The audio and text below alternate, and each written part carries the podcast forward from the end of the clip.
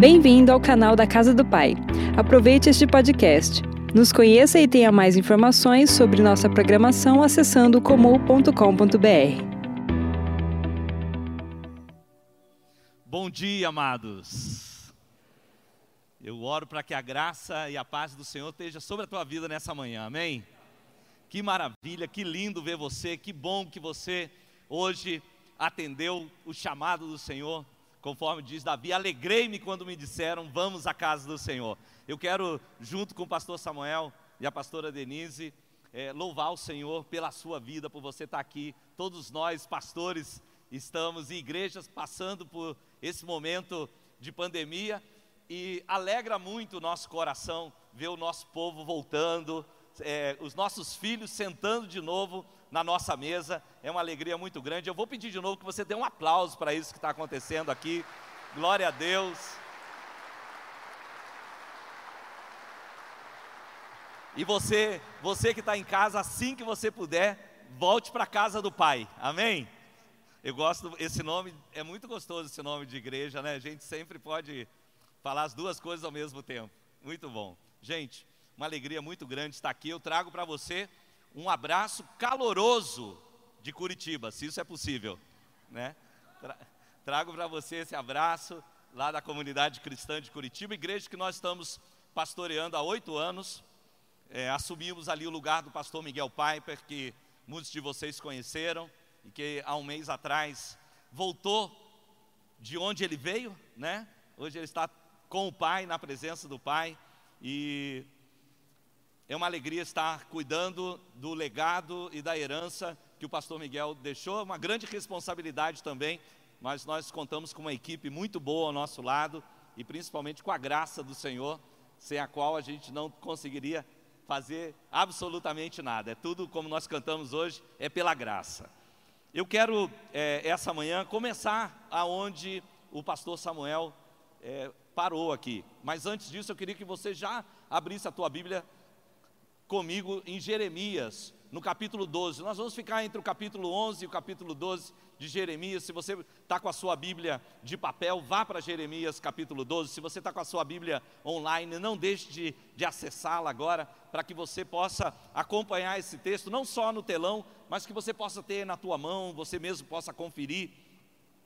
E assim que eu der início aqui, eu já vou orar com você também, mas o pastor Samuel estava contando para vocês que nós, eu e a minha esposa, com a minha família, nós fomos missionários no Uruguai, a nação menos evangélica da América Latina, por aproximadamente cinco anos. Lá plantamos uma igreja e assim que eu assumi, há oito anos atrás, a comunidade cristã de Curitiba, um irmão se aproximou de mim e perguntou, Pastor Luiz, você acha que esses cinco anos que você passou no Uruguai foram importantes para preparar você para assumir o lugar do pastor Miguel Piper? Eu nunca havia pensado nisso.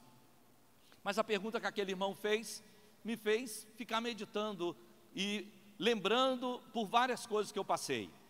Para que você tenha uma ideia, é, o primeiro encontro com Deus que nós realizamos, tinham vários casais, nenhum deles era casado, nenhum deles, só simplesmente viviam juntos. Então eu fiz um desafio, eu falei: o primeiro que casar, eu vou ajudar você a, a fazer o seu casamento.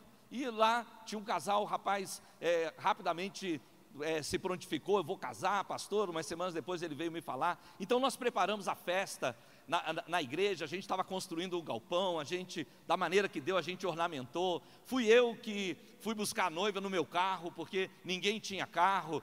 Foi com a minha câmera fotográfica que nós fotografamos todo o casamento, com a minha filmadora que nós filmamos o casamento. Nós entramos em contato com uma pessoa em Curitiba, muito amiga nossa, e ela trouxe toalhas, ela preparou o casamento, foi ela quem pagou o hotel. Aquele casal nunca tinha ido num hotel na vida deles, então eles receberam pela primeira vez uma oferta e foram para a lua de mel num hotel. Então, nós realmente nos empenhamos, trabalhamos o dia inteiro para preparar aquele ambiente. No final do dia, nós tivemos que tomar aquele banho rápido, porque a gente mesmo ia fazer o casamento. E aconteceu que na semana posterior ao casamento, eu morava num quarto andar de um edifício, o edifício era de tijolinhos, alguém escalou entrou pela sacada do apartamento, estava calor, eu tinha deixado aberto durante a noite, enquanto nós dormimos, entrou na nossa casa, é, roubaram nossos computadores que a gente tinha em casa, roubaram máquina fotográfica, levaram a filmadora. E nessa filmadora estava o filme do casamento, que eu já tinha conseguido um irmão em Curitiba que ia editar toda aquela, aquela gravação. Quando eu fiquei nisso, eu fiquei. É, na verdade, quando entrou o ladrão, a primeira coisa que eu fiz foi lá ir no quarto das minhas filhas. Né, quando eu percebi que tinha entrado o ladrão e já tinha, graças a Deus, não encontrei o ladrão, não acordei, o ladrão foi embora. Eu fui lá no quarto das minhas filhas para ver se elas estavam lá, estavam lá bem. Aí eu percebi, fui lá, falei com a minha esposa: ó, entrou ladrão aqui, roubou as coisas e tal. Mas depois eu fui procurar o casal e eu falei: olha, eu preciso dizer uma coisa para vocês. Infelizmente entraram em casa e roubaram a câmera é, filmadora, a filmadora, e lá estava a fita do casamento de vocês. Gente, esse casal ficou com tanta raiva de mim. Eles, eles falaram um monte de coisas, se aborreceram e foram embora da igreja. E eu fiquei, puxa, tudo que eu fiz por esse casal, tudo que eu me empenhei por esse casal, nem pelo menos para falar, pastor, que bom que tuas filhas estão vivas, que bom que não aconteceu nada. Não, ah, então foi roubaram o meu filme, não vou mais ficar na igreja com você e vazaram. E eu te conto isso porque essa é só uma das, das várias histórias que eu passei no Uruguai de rejeição, de incompreensão, de momentos difíceis na minha vida. Enquanto aquele irmão perguntava, o Uruguai te ajudou a se tornar pastor da comunidade cristã? Então, a, essa resposta soou bem forte dentro de mim. Claro, claro que sim. E é em cima de experiências como essas e outras que eu passei na minha vida, e olhando para o futuro que Deus tem adiante de mim, é que eu quero compartilhar essa palavra com você essa manhã. Eu queria que você gentilmente fechasse seus olhos para que nós orássemos. Pai, eu oro essa manhã no nome de Jesus, pela ação do Teu Espírito nesse, nesse lugar. Senhor, o que eu te peço é que as palavras que eu vou falar, elas sejam, Senhor, ungidas, eu oro também que a unção que está em cada um dos irmãos aqui os ensine, que eles recebam, Pai, a Sua palavra da verdade, o ensinamento que vem de Ti essa manhã. Senhor, nós lançamos fora todo tipo de distração, nós quebramos, Senhor, tudo e qualquer coisa que pudesse roubar de nós o ensino que o Senhor tem para essa manhã. E eu te peço, amplia, amplifica essa palavra dentro do coração dos meus irmãos, Senhor, interpreta para eles, Senhor. Fala diretamente, peculiarmente, Senhor, ao coração de cada um nessa manhã, no nome de Jesus. Se você crê comigo, diga amém. Jeremias 12, 5 diz assim: Se você correu com os homens e eles se cansaram, como poderá competir com cavalos? Se você tropeça em terreno seguro, o que fará nos matagais junto ao Jordão? Deixa eu ver a sua, a sua versão, é a mesma que a minha. O que esse texto está nos falando é a respeito de uma resposta que Deus deu para o profeta Jeremias. E para que a gente possa entender melhor, nós vamos precisar entender o contexto todo dessa resposta. Por isso eu vou pedir que você agora vá comigo a Jeremias capítulo 11, versículos 18 e 19. Diz assim: Fiquei sabendo porque o Senhor me revelou, tu me mostraste o que estavam fazendo. Eu era como um cordeiro manso levado ao matadouro. Não tinha percebido que tramavam contra mim, dizendo: Destruamos a árvore e a sua seiva, vamos cortá-lo da terra dos viventes, para que o seu nome não seja mais lembrado. O que estava acontecendo é que Jeremias descobriu, através de uma revelação de Deus, que havia uma conspiração contra ele. Pessoas estavam determinadas que iam arrancar a árvore com as suas raízes de fato o que estava acontecendo, havia uma grande tramóia para matar Jeremias, já que eles não podiam destruir as palavras do profeta, eles então decidiram que eles iam destruir o profeta. Já que eles não podiam destruir a mensagem, eles decidiram que destruiriam o mensageiro. Agora, até aí já é algo difícil. Eu sei que é, até o próprio pastor Samuel já passou por momentos como esse, eu já passei por momentos como esse, onde pessoas me ameaçaram, ameaçaram a minha vida, colocaram em risco a minha família. E eu creio que isso deixa o nosso coração apreensivo. Já, já havia um motivo para Jeremias estar preocupado, mas o que realmente estava talvez tocando forte no coração de Jeremias é que quem estava conspirando contra ele eram seus próprios parentes. Jeremias 11, 21 diz, diz assim: em vista disso, diz o Senhor a respeito dos homens de Anatote, que querem tirar a minha vida e dizem: não profetize em nome do Senhor, senão nós o mataremos. Acontece que Anatote é uma das cidades de refúgio. Quando Josué entrou na terra prometida, algumas cidades dentro de Canaã foram designadas como cidades de refúgio. Se alguém matasse alguém inadvertidamente, por acidente, ele podia fugir até essa cidade para que ele obtivesse um julgamento justo, sem que o vingador de sangue alcançasse aquela pessoa e matasse ela e se vingasse. Normalmente essas cidades eram designadas a sacerdotes, ali estavam os sacerdotes, moravam naquela cidade. E justamente se você vai ao capítulo 1, versículo 1 de Jeremias, você vai descobrir que Jeremias é filho de um sacerdote, nascido na cidade de Anatote. Então não era simplesmente uma conspiração contra Jeremias, seus próprios parentes estavam conspirando contra ele. E talvez pior, talvez homens de Deus estavam conspirando contra Jeremias. A cidade é verdade que não era apenas cidade de sacerdotes, mas é possível que sacerdotes estivessem conspirando contra a vida de Jeremias. E é nesse momento que nós vamos encontrar o capítulo 12, logo no início, uma queixa de Jeremias. Jeremias pergunta: Senhor, por que, que isso está acontecendo comigo? Talvez ele faça uma pergunta que você já fez alguma vez na sua vida: por que só comigo? Por que, que eu olho essa pessoa e ela está bem? Por que, que eu olho aquela outra pessoa e o casamento dela prospera? Por que, que os negócios dessa pessoa são negócios tão rendosos, tão lucrativos e o meu negócio não decola? Por que só comigo? Jeremias capítulo 12, versículo 1 a 2, ele diz assim: Tu és justo, Senhor. Quando eu apresento uma causa diante de ti, o Senhor é justo. Contudo, eu gostaria de discutir contigo sobre a tua justiça. O que Jeremias está falando, Deus, eu sei que eu sou justo, mas vamos lá, vamos falar a respeito dessa tua justiça, porque está difícil de eu entender. Que justiça é essa? Ele diz, porque o caminho dos ímpios, por que o caminho dos ímpios prospera? Porque todos os traidores vivem sem problemas. Tu os plantastes e eles criaram raízes, eles crescem, eles dão fruto.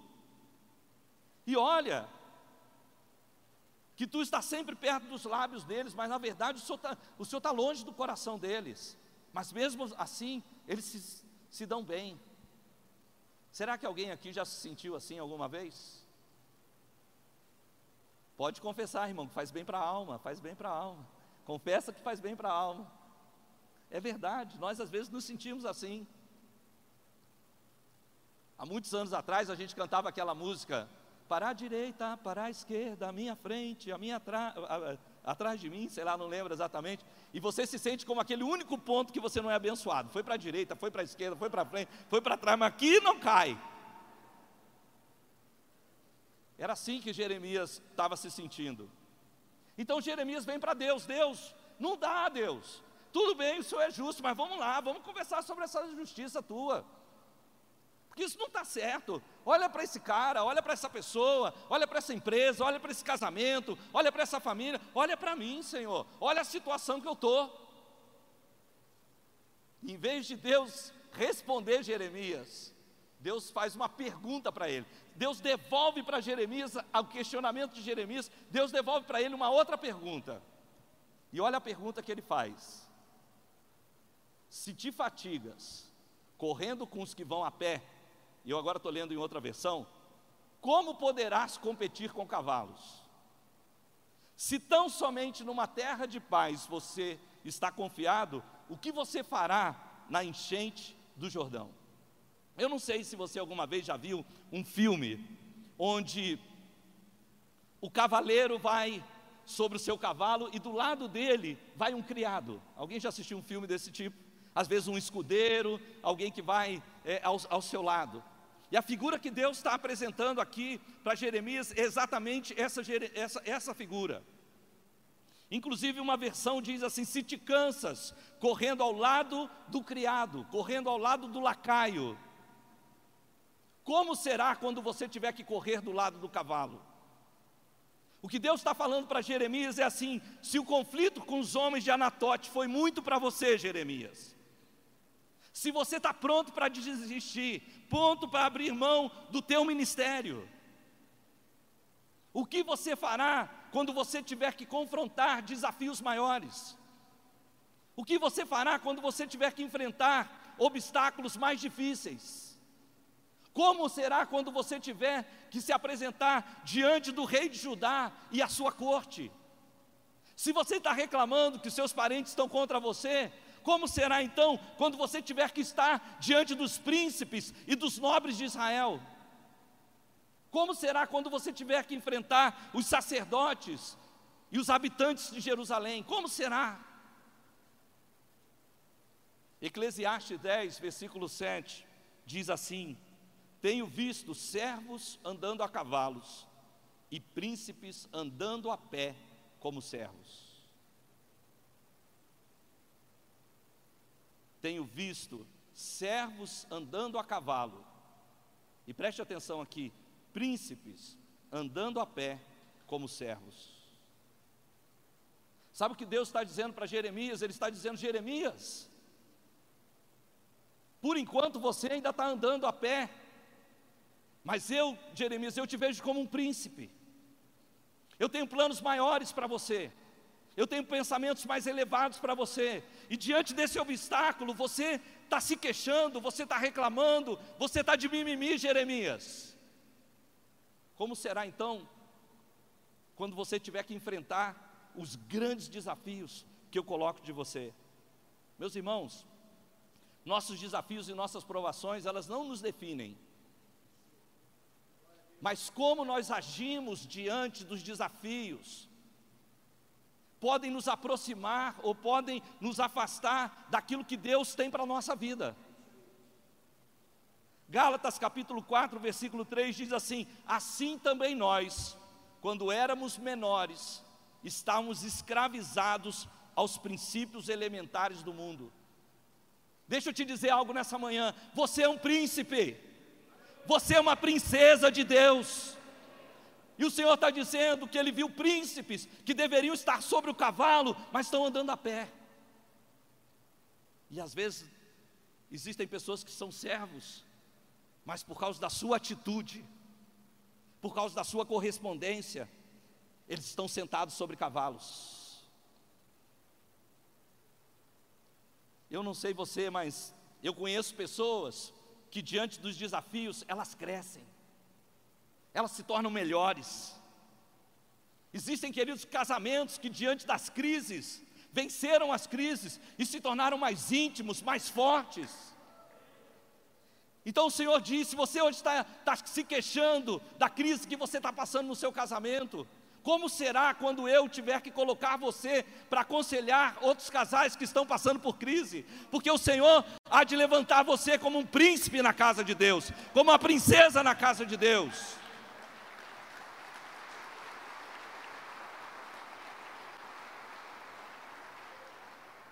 Existem empresas, queridos, existem empreendedores que crescem no meio da crise, que eles encaram os problemas, mas eles não encaram os problemas como Jeremias estava, Senhor, vamos conversar sobre a sua justiça.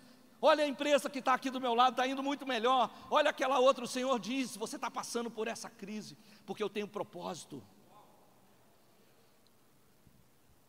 Sabe o que Deus está dizendo para Jeremias? Jeremias, eu tenho coisas maiores para você. O desafio que você está enfrentando hoje é só um treino para aquilo que vem adiante.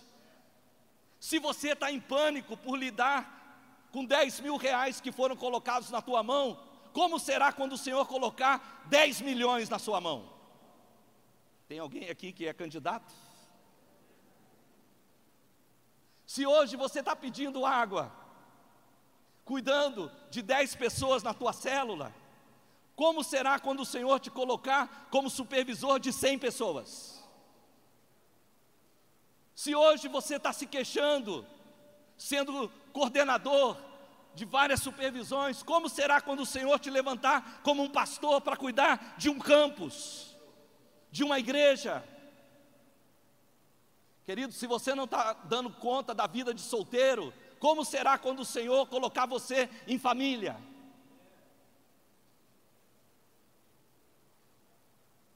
Nós estamos vivendo dias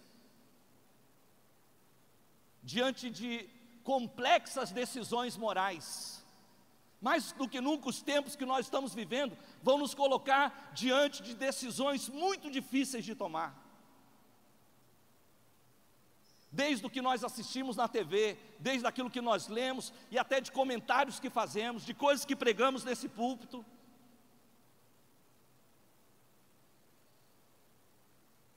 E a pergunta que vem ao meu coração é diante de tempos como esses, em que estamos nos tornando? Nós estamos vivendo tempo onde transições espirituais estão acontecendo, irmãos. Transições espirituais estão acontecendo diante dos nossos olhos. E a pergunta que eu faço para vocês essa manhã: no que nós estamos nos tornando? Estamos nos tornando superiores ou inferiores?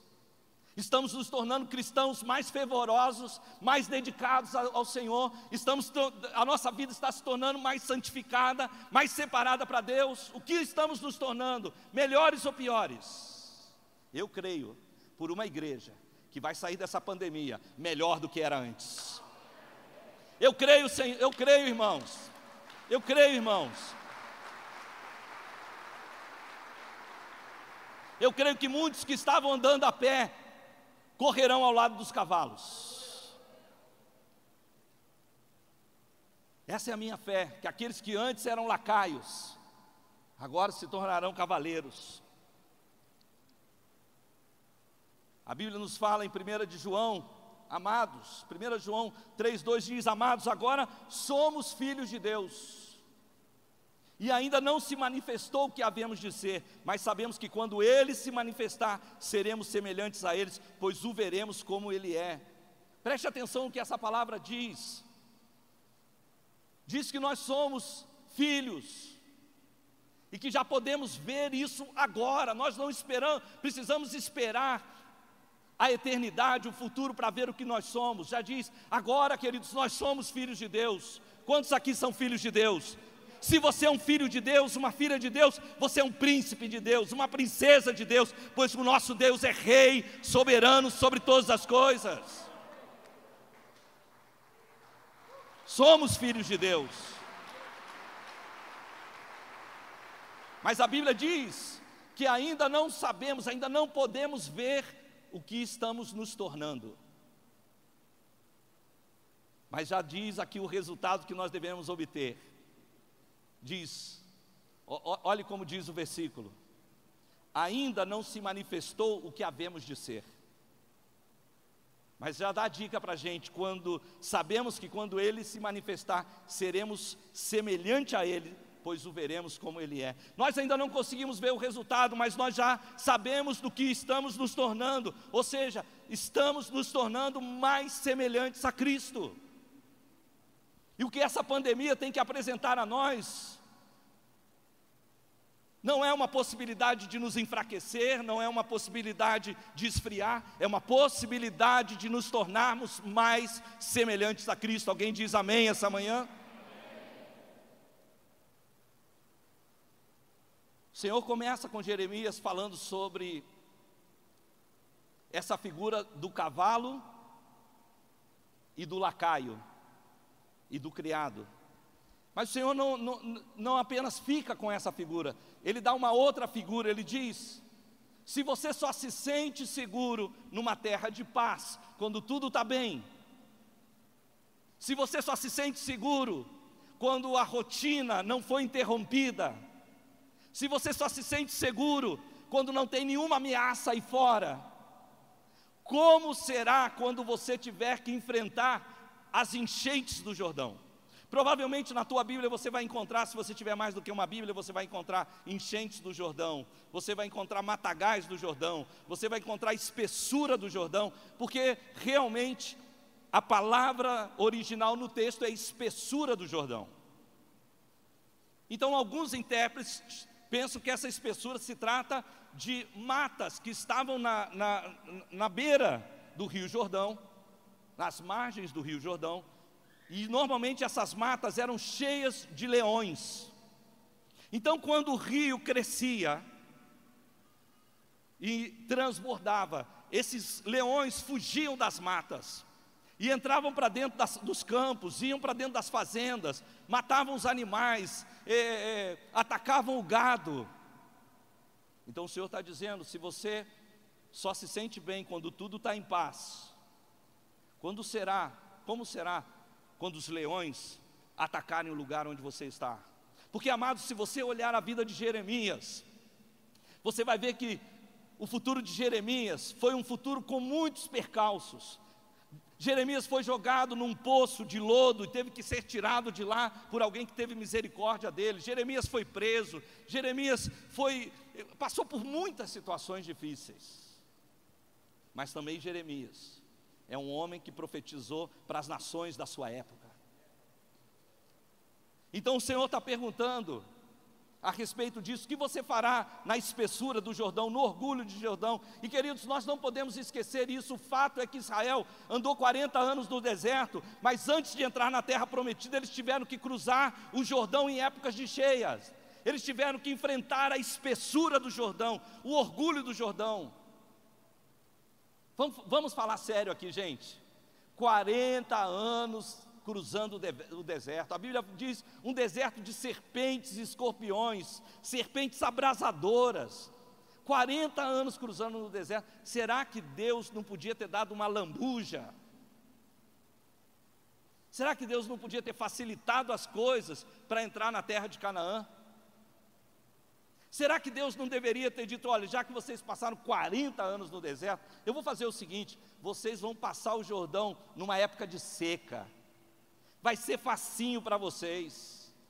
Mas não, 40 anos no deserto, e para entrar na terra prometida, ainda tem que encarar o Jordão transbordante.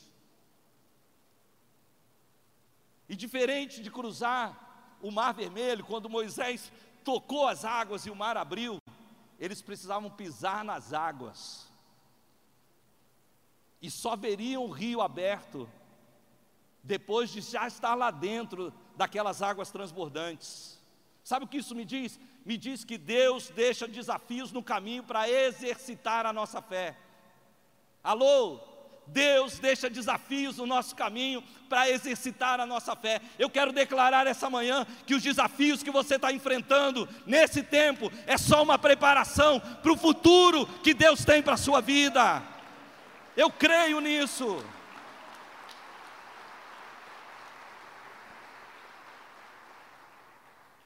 O alvo de Deus, queridos, ele deixa desafios, mas o seu alvo é nos elevar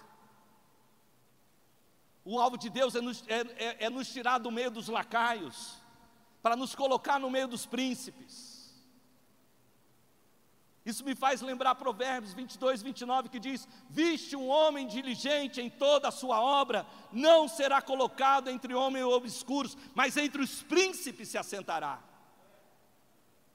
Deus está falando para Jeremias: Jeremias, deixa de mimimi, Jeremias, deixa de reclamação, você ainda não entendeu os planos que eu tenho para a tua vida. Se você for um homem dirigente, você não vai andar no meio dos lacaios, eu vou colocar você no meio dos príncipes, você vai correr com aqueles que vão a cavalo, você não vai andar com aqueles que vão a pé. É isso que eu vou fazer na sua vida.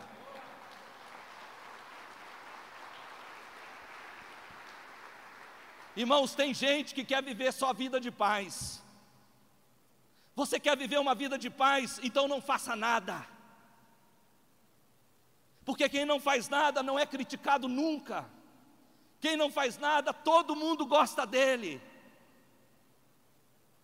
Quem não faz nada, ninguém rejeita essa pessoa. Quem não faz nada, nem as mulheres reparam a roupa dele. É verdade.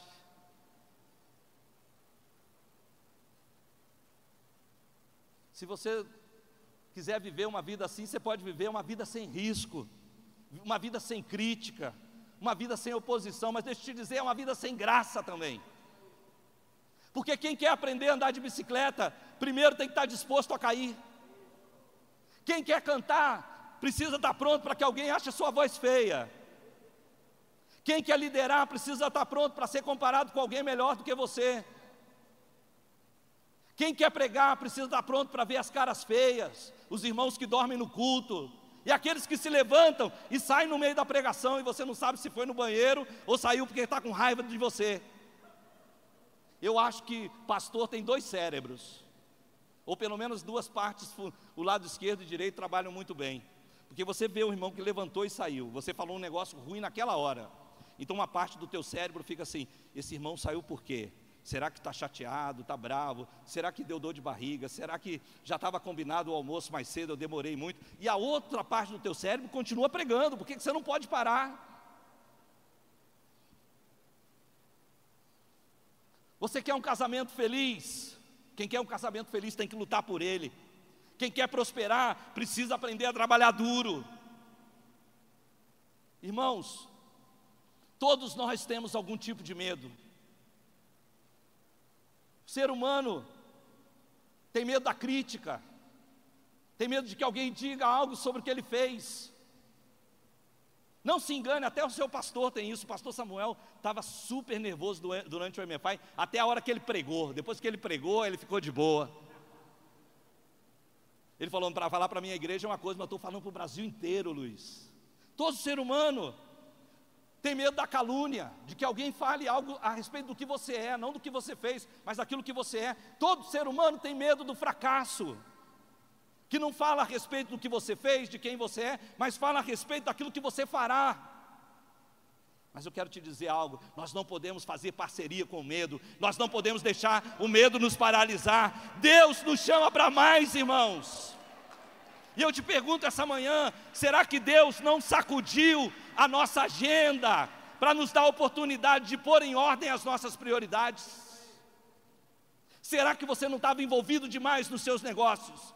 Será que você não estava abdicando do seu ministério? Será que você não estava deixando o seu casamento meio de lado? E Deus então sacudiu a nossa agenda. Pode ser que Deus removeu a poeira da rotina, só para te mostrar que debaixo dela tem um tesouro que você deve valorizar.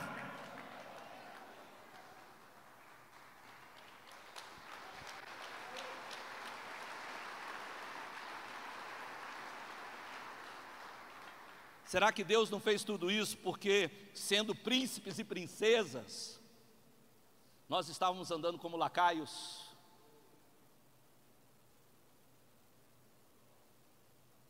Será? Irmãos, eu não estou pregando para você uma palavra que eu estudei ela, embora eu tenha estudado. Eu estou pregando para você uma palavra que ressaltou para mim enquanto eu li a palavra de Deus. Especialmente porque há oito anos eu assumi a igreja do pastor Miguel Piper. E eu posso te dizer, de maneira confiante na graça de Deus e não na minha força, que eu fui muito bem. As coisas, pela graça de Deus, foram, cumpriram as expectativas. Eu assumi a igreja de um pastor muito influente, mas ninguém saiu da igreja, as pessoas permaneceram, a igreja me sustentou, nós continuamos, nós crescemos, melhoramos. Mas quando o pastor Miguel, e até então nunca, nunca tinha percebido nada da igreja, eu achei que a igreja me recebeu, simplesmente trocou seis por meia dúzia. Pegou o pastor Miguel e me colocou no lugar, tudo bem. Mas quando o pastor Miguel morreu, as pessoas vinham para mim, como nós vamos fazer agora sem o pastor Miguel? E eu pensava comigo assim: como vamos fazer agora com o seu pastor Miguel? Já estamos fazendo oito anos sem ele. E aí vem outro tal. Mas puxa, irmão, pastor, meus sentimentos, pastor Miguel faleceu. Eu estava triste pelo pastor Miguel ter falecido. Mas eu estava assim, uau. Eu, sabe uma coisa? Quem andava a cavalo era o pastor Miguel, eu só estava indo a pé do lado dele como criado. E eu pensava que eu que estava no cavalo, mas era ele. Eu só estava correndo ali do lado dele, falando: E aí, Pastor Miguel, tá tudo bem? Vamos lá e tal. Então o Espírito Santo começou a me desafiar. E agora? Você vai subir no cavalo? Porque é o Pastor Miguel que fala diante dos governadores. É o Pastor Miguel que fala diante do prefeito. Ou você vai ficar correndo que nem um criado do lado do cavalo? Está me entendendo? Será que Deus não removeu toda essa poeira só para que a gente entenda ou perceba que, sendo príncipes e princesas, estamos andando como aqueles que vão a pé? Será que Deus não removeu essa poeira para que a gente entenda que somos filhos de Deus? Que esse irmão que está ao seu lado não é melhor que você, para que você não faça a mesma oração que Jeremias, Senhor, o Senhor é justo, mas vamos começar sobre essa justiça, porque o Senhor abençoou o pastor e não me abençoa, porque o Senhor colocou aquele irmão e não eu. E o Senhor diz: para de mimimi. Se você está reclamando agora enquanto você está andando a pé, como será quando você estiver correndo do lado do cavalo? Irmãos, nós temos que enfrentar o Jordão na sua crescente. Se nós queremos entrar na terra prometida. Agora, enfrentar o Jordão não é apenas enfrentar o desafio para entrar nessa terra que mana leite e mel, para ocupar casas que você não construiu, vinhas que você não plantou, não é apenas isso, não é apenas pisar nas águas, crendo que o Senhor tem o melhor para você. Eu creio que mais que ninguém, Jeremias obteve essa revelação. Porque é Jeremias que lá na frente vai dizer assim: Eu é que sei que pensamentos têm a vosso respeito, são pensamentos de paz e não de mal, para te dar um futuro e uma esperança.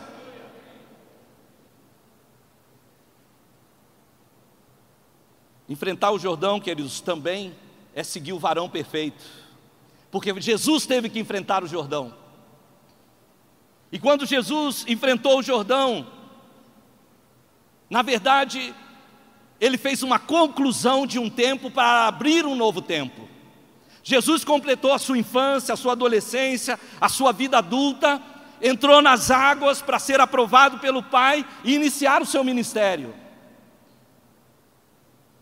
Jesus deixou a teoria e, come, e, entrou na prática. Jesus deixou o treinamento e começou seu ministério. Eu quero declarar essa manhã: é tempo de nós deixarmos o treinamento para trás e entrarmos na prática, irmãos. E é importante que você saiba, naquele dia, quando Jesus entrou no Jordão, o mundo inteiro conspirou para dizer algo para ele.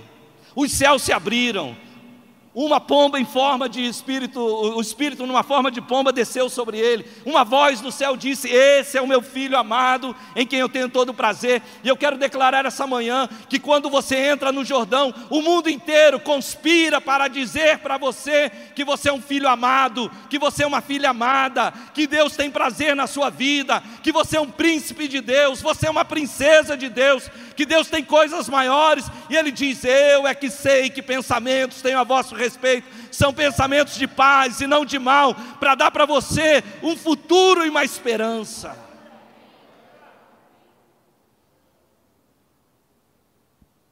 Esse irmão de boné e camisa laranja, você que estava com a mão levantada, querido, o Senhor diz isso para você essa manhã. Ele sabe os pensamentos que ele tem a seu respeito. Ele te chama a você entrar em acordo com ele, com os pensamentos dele. Há muitas vozes ao seu redor, há muitos pensamentos tentando entrar na tua mente, dizendo que você não pode, que você não é, que o futuro que está diante de você é só destruição. Mas o Senhor diz: entre em acordo comigo, que aquilo que for ligado na terra será ligado no, no céu, aquilo que for desligado na terra será desligado no céu. O Senhor desliga as maldições essa manhã para ligar bênçãos para a sua vida. Ele diz: Eu tenho pensamentos de paz e não de mal, para te dar um futuro, para mudar a sua esperança.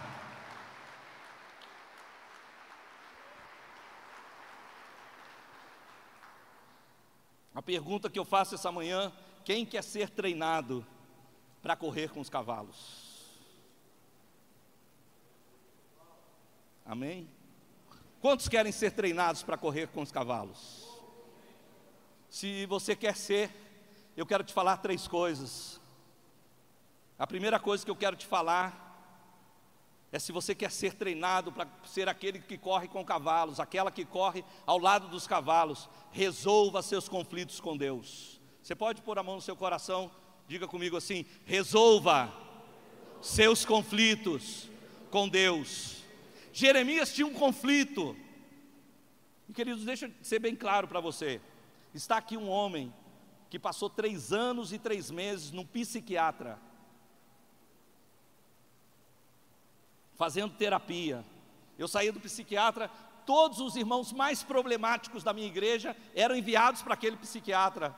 E eles estavam lá, aí, pastor, também, você aqui, né? Eu falei, glória a Deus.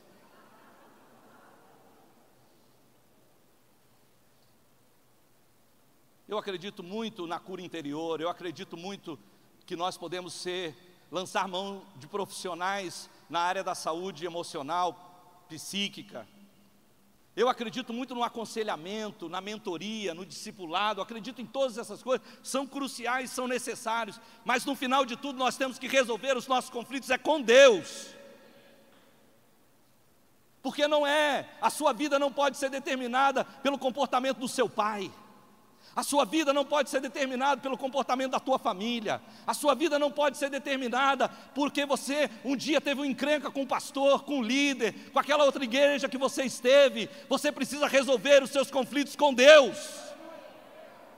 É porque Jeremias resolveu o conflito com Deus, é que ele obteve a revelação de que ele tem pensamentos de paz e não de mal para dar um futuro e uma esperança. Do contrário, Jeremias não teria, teria sido o homem que ele foi. Um dia, naquele psiquiatra, a psiquiatra virou para mim e falou assim: Vamos falar do seu pai. Eu falei: Eu não quero falar do meu pai. Ela falou: Por que você não quer falar do seu pai? Irmãos, eu tive um pai que aos dois anos de idade me deu uma surra com fio elétrico no berço. Eu falei, eu não gosto de falar do meu pai, porque eu não gosto de ficar falando mal do meu pai. Ela falou, mas como você não gosta de falar mal dele se você odeia ele? Eu falei, eu não odeio, eu amo. E aí, quando eu falei aquilo assim, parece que o universo inteiro, o mundo parou. E não sei se alguma vez você já foi no psiquiatra, no psicólogo. Irmãos, se você aconselha com o pastor, você não sabe que coisa maravilhosa que é. Porque o psico, quando o psiquiatra falou isso, que eu estava ali do jeitinho que precisava, ele falou: Luiz, seu tempo acabou, na semana que vem a gente continua. Então eu levantei, saí, entrei no meu carro, andei, não sei, talvez um quilômetro, não consegui, estacionei meu carro e eu comecei a chorar, a gritar. Eu falei: Senhor, eu perdoo o meu pai, eu libero o meu pai, é entre eu e você agora, Senhor, é comigo e contigo, vamos resolver essa questão. Eu chorei, eu liberei meu coração. Um mês depois eu volto ao Rio de Janeiro, vou visitar os meus pais. Meu pai está no portão. Eu me aproximo, meu pai me abraça e me beija. Eu falei, alguma coisa aqui está estranha. Nunca na minha vida tinha ganhado um beijo. Eu nunca tive uma festa de aniversário. Eu nunca ganhei um presente de Natal. Aí meu pai entra comigo em casa, fala, Luiz, vem aqui. Falou, oh, filho, eu estava lendo esse livro aqui, eu queria dizer algo para você. Se eu pudesse começar tudo de novo, a minha criação com você teria sido totalmente diferente. Meu pai já era um velho, eu entendi que isso era o perdão dele, mas eu entendi que aquele dia, naquele carro, enquanto eu resolvia meus conflitos com Deus, eu estava liberando a vida do meu pai para mais. Eu estava deixando de correr com os lacaios para correr do lado do cavalo.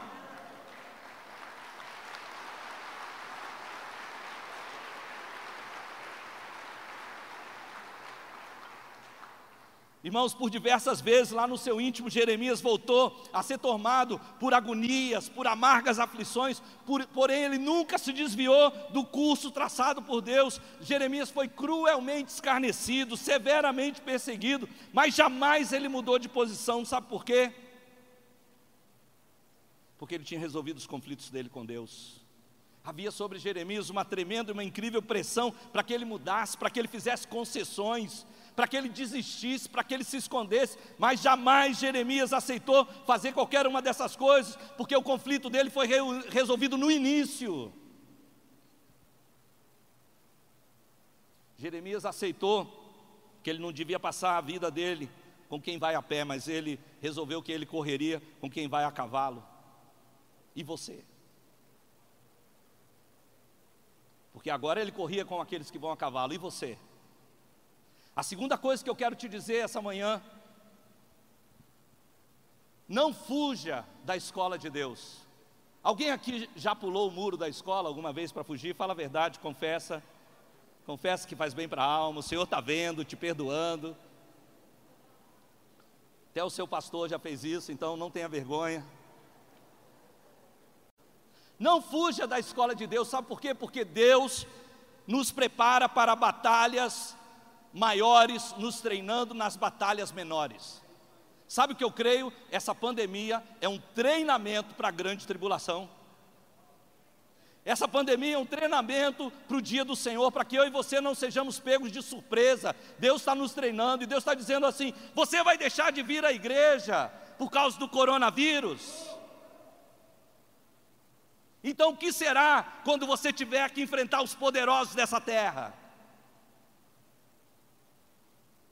Você vai deixar de vir à igreja por causa do coronavírus? E quando te ameaçarem de morte, se você for à igreja, como acontece na China, como acontece no Paquistão, como acontece em vários outros países do mundo? Não fuja dos treinamentos de Deus. Alguém fala, pastor, eu não quero nem, se essa história aí do Jeremias vai piorar, eu não quero nem passar pelo treinamento. Se o Senhor está falando que Deus está me preparando para coisas maiores, eu me contento em ficar com as menores. Mas, querido, não se engane. Se você não treinar nos menores, isso não vai te livrar dos maiores, só não vai te deixar preparado para enfrentar os maiores. Se concentre, não pense no, no, que virá adiante, se concentre agora, em vencer agora, em sair vencedor agora, porque quando chegar aquele momento vai ser lambuja para você, vai ser facinho para você, porque você já foi treinado, você já foi capacitado, você já foi preparado para as grandes coisas.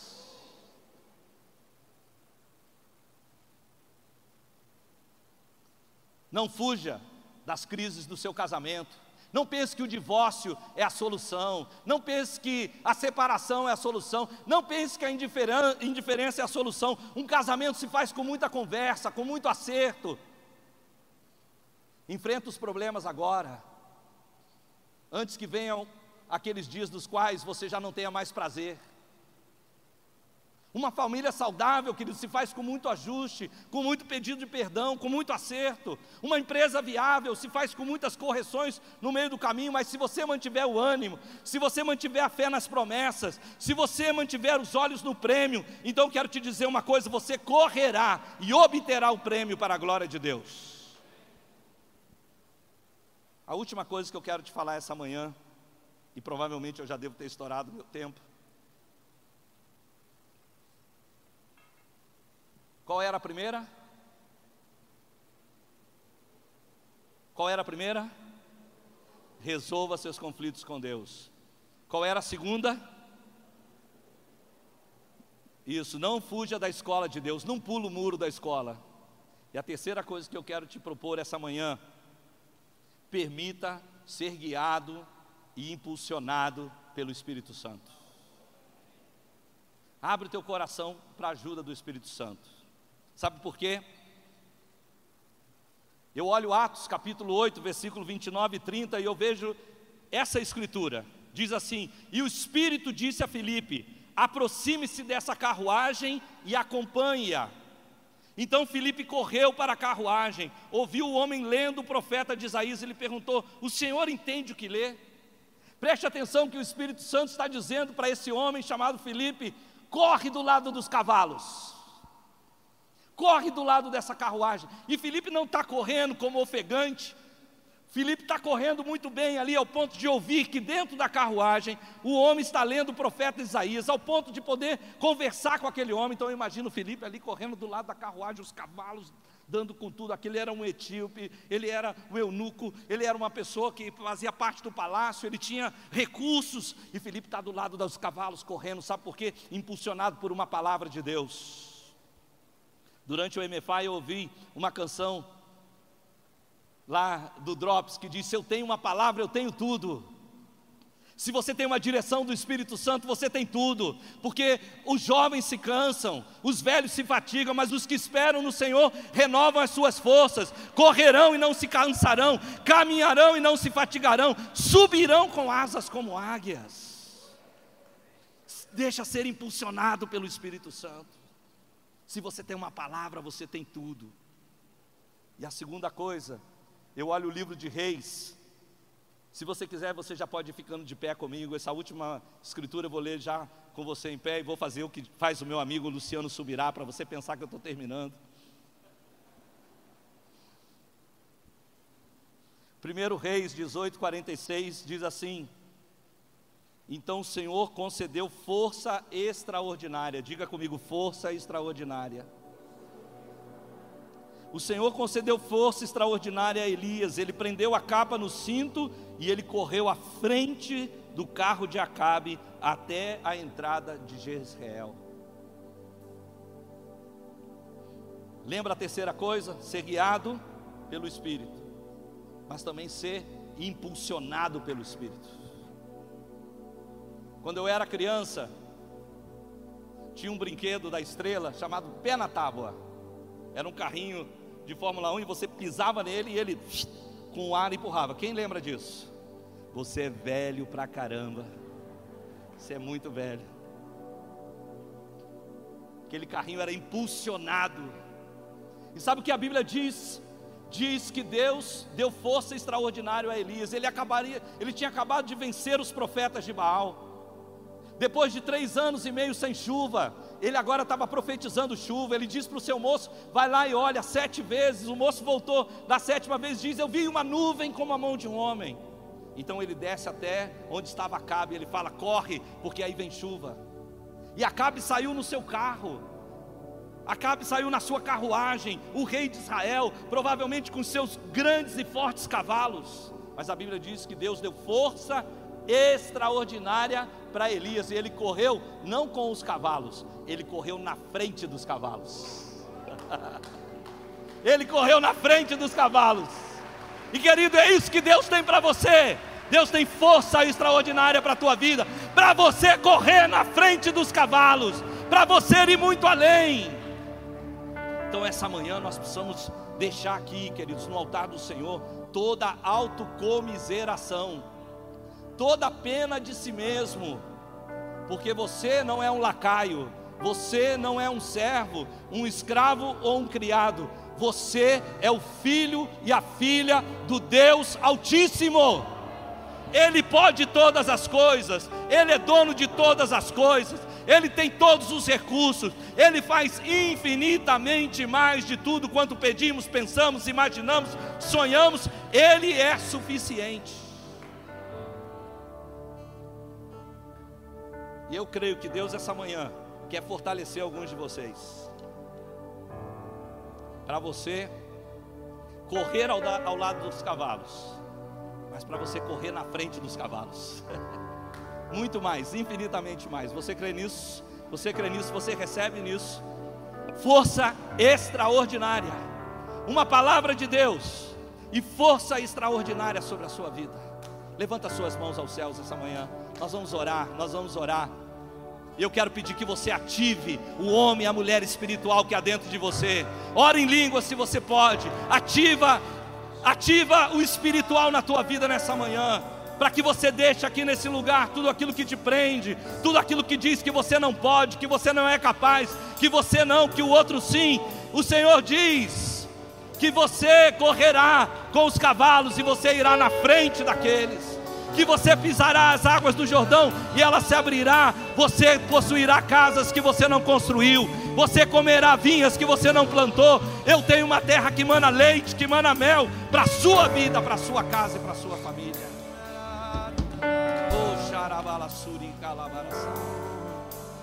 Senhor, eu oro essa manhã com o povo de Deus reunidos nesse lugar. Eu oro por força extraordinária, força para cruzar essa pandemia, força para cruzar o Jordão na sua crescente, força para atravessar os obstáculos, saltar os obstáculos, força para correr ao lado daqueles que vão a cavalo. E força para ir na frente daqueles que vão a cavalo, porque nós não estamos confiados na nossa capacidade, nós não estamos confiados na nossa força, nós confiamos no nosso Deus. Uns confiam em carros, outros em cavalos. Nós, porém, nos gloriaremos no nome do nosso Deus. No nome do nosso Deus. No nome do nosso Deus. Levanta tuas mãos aos céus. Gloria o nome do nosso Deus. Exalta o nome do nosso Deus. Porque uns confiam em carros, outros em cavalos. Nós, porém, nos gloriaremos.